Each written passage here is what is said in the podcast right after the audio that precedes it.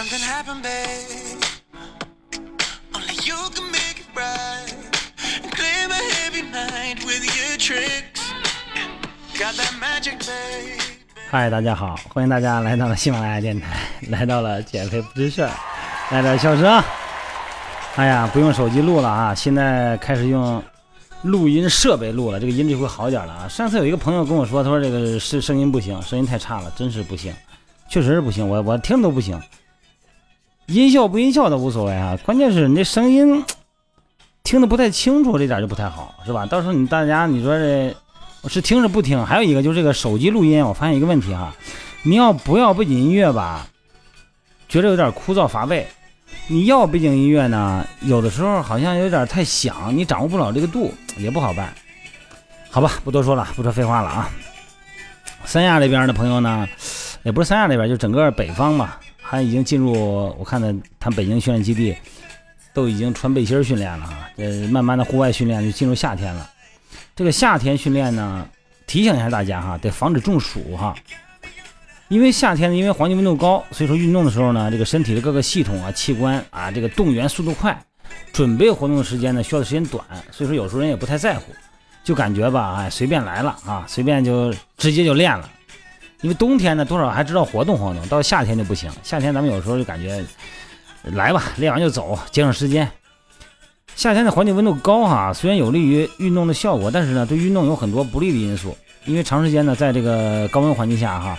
呃，身体的产热经常增加，哎，就需要及时换热。环境温度呢高呢，对人的身体的散热特别不利。咱们知道这个身体的这个热传导哈，一个是传导对流和辐射，还有一个是蒸发，这四种热交换的能力。那么这个如果要是环境温度高于你的体温的时候，甚至于哈，咱们不是三十六度七嘛？环境温度一旦高于你体温的时候，你就往外传导流畅就就那个传导度就非常的不流畅了，这就有问题了哈。因为人在这个高温环境下训练，进行长时间训练的时候，对流散热、啊传导热这种散热，还有辐射热的作用明显就降低了。那么这个时候呢，能够呈现出来的汗叫什么？叫显性密汗，对吧？啊，显性密汗的蒸发散热呢，就成为最重要的散热方式了。那么汗液的主要呢成分，咱们知道啊，水啊，不光是水啊，钾、钠、呃、氯、钙、离子等，还有少量的代谢物啊。长时间运动的时候呢，大量的出汗。会让咱们身体呢流失大量的水分和各种离子，那如果不及时补充水分呢和离子的话呢，那么人的身体呢就会出现水盐代谢的紊乱，那么人体的各个器官脏器的功能就会下降，尤其是神经系统和心血管系统啊，这个能力一旦下降以后呢，这个身体的反应就出来了哈，剧烈的疼痛啊、头晕呕吐啊哈，哎，甚至于说是神志不清、血压下降，严重的会休克哈，危及生命。说这种情况呢叫做中暑，又叫什么叫叫热射病哈。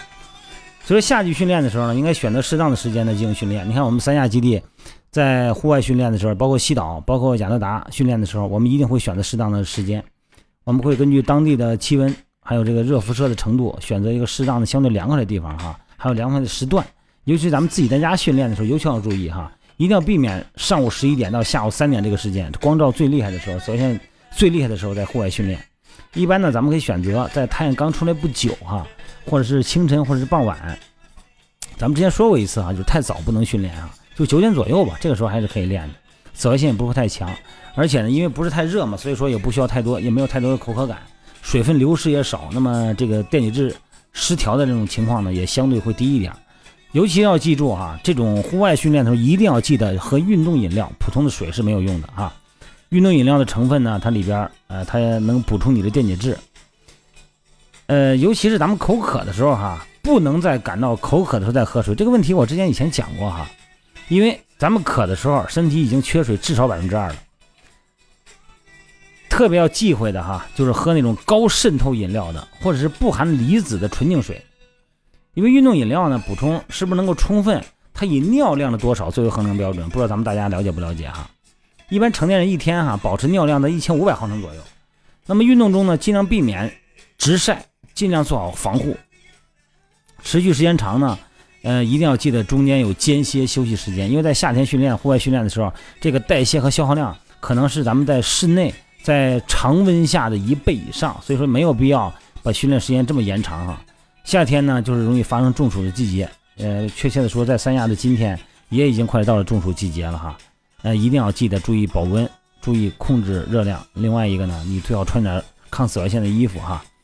另外一个就是补充含电解质的饮料。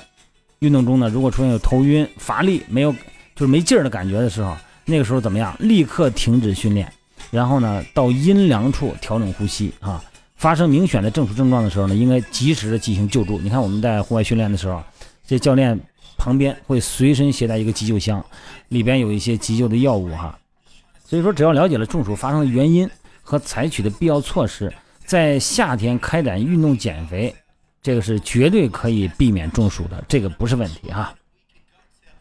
还有一个就是说，那个叫叫叫叫英文叫什么 W 那个我我也不知道叫什么，不念了啊。啊，这朋友说了，这个他因为他他这个有连续三次出现什么的，就运动训练中啊，出现肚子疼，出现腹痛，问怎么办？这个运动啊，对这个骨骼肌的舒张活动反射性的引起机体所有系统和器官的机能水平大幅度提高。啊，它为了适应骨骼肌对氧气和各种能量物质的需要，同时呢排出代谢物，所以说呢，运动的时候对人的来说呢，它是一种刺激。那么，人体对体育运动这种特殊的刺激形式呢，一定会产生一系列的适应性的反应，啊，反应的程度呢，就取决于什么？运动强度的大小。所以说呢，热身充分这一点很重要哈。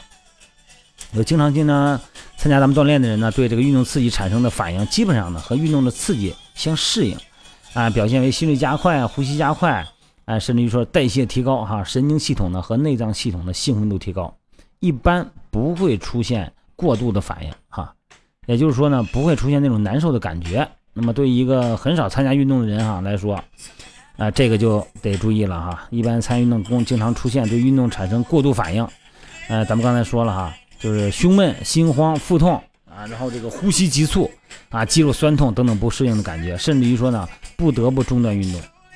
运动的时候肚子疼，这种发生率呢并不高，原因呢很复杂哈，内容很多。嗯，缺乏运动的人呢。在运动中，这个神经系统的过度反应，它表现为植物神经系统的功能性的紊乱。一般性运动呢，在咱们说过交感神经哈啊，它在这个神经中枢兴奋，这个是运动所产生的。而迷走神经呢，它起到抑制作用，这个肠道的功能呢就会被抑制，就是说它肠道它不蠕动了。肠道蠕动是听谁的呢？听咱们神经系统的，听植物神经的哈。如果这个时候你刚吃完饭，食物没有完全消化完。那么这个时候运动呢，消化系统不工作，那么食物在肠胃在咱们的胃肠胃内哈就会发酵，那么这个时候呢就会产生肚子疼，这是原因之一。嗯，另外一个呢，运动前准备不充分呢，呃或者说突然进行大强度训练哈啊，运动量突然上去，这个时候呢突然产生运动刺激呢，让身体产生过度反应，嗯，它可以产生包括肚子疼在那一系列的感觉哈。所以说那个吃完饭立刻运动这一点儿，哎，这一点是绝对是一个很大的因素。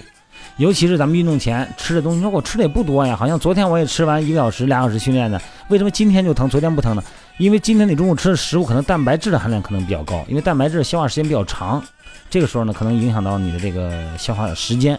那么这个时候你按昨天的、按之前的这个经验性的来判断它的时间，那么吃的食物不一样，那自然的产生的这个肠胃反射就不一样哈。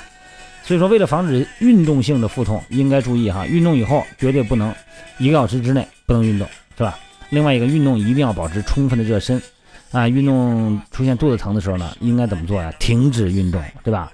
啊，如果肚子疼呢逐渐减轻或者消失，咱们再慢慢再来。如果要是没有消失呢，就要停止运动，而且甚至于说呢，应该去医院检查一下，嗯，有可能要可能会出现器质性病变。所以说，咱们运动周期啊。呃，在运动初期吧，就各种病理性的这种感觉哈，嗯，一定要记得哈，跟这个极点加以区别。什么叫极点呢？名词解释：极点啊，极点的产生是因为强度较大的运动开始后，内脏系统功能落后于运动系统的机能动员，那么氧气供应不足而产生胸闷、心慌、呼吸急促。肌肉酸痛等等不适合的感觉哈，那么继续运动以后呢，难受的感觉呢会逐渐消失，因为它是神经系统和内脏的循环系统它的动员已经开始了。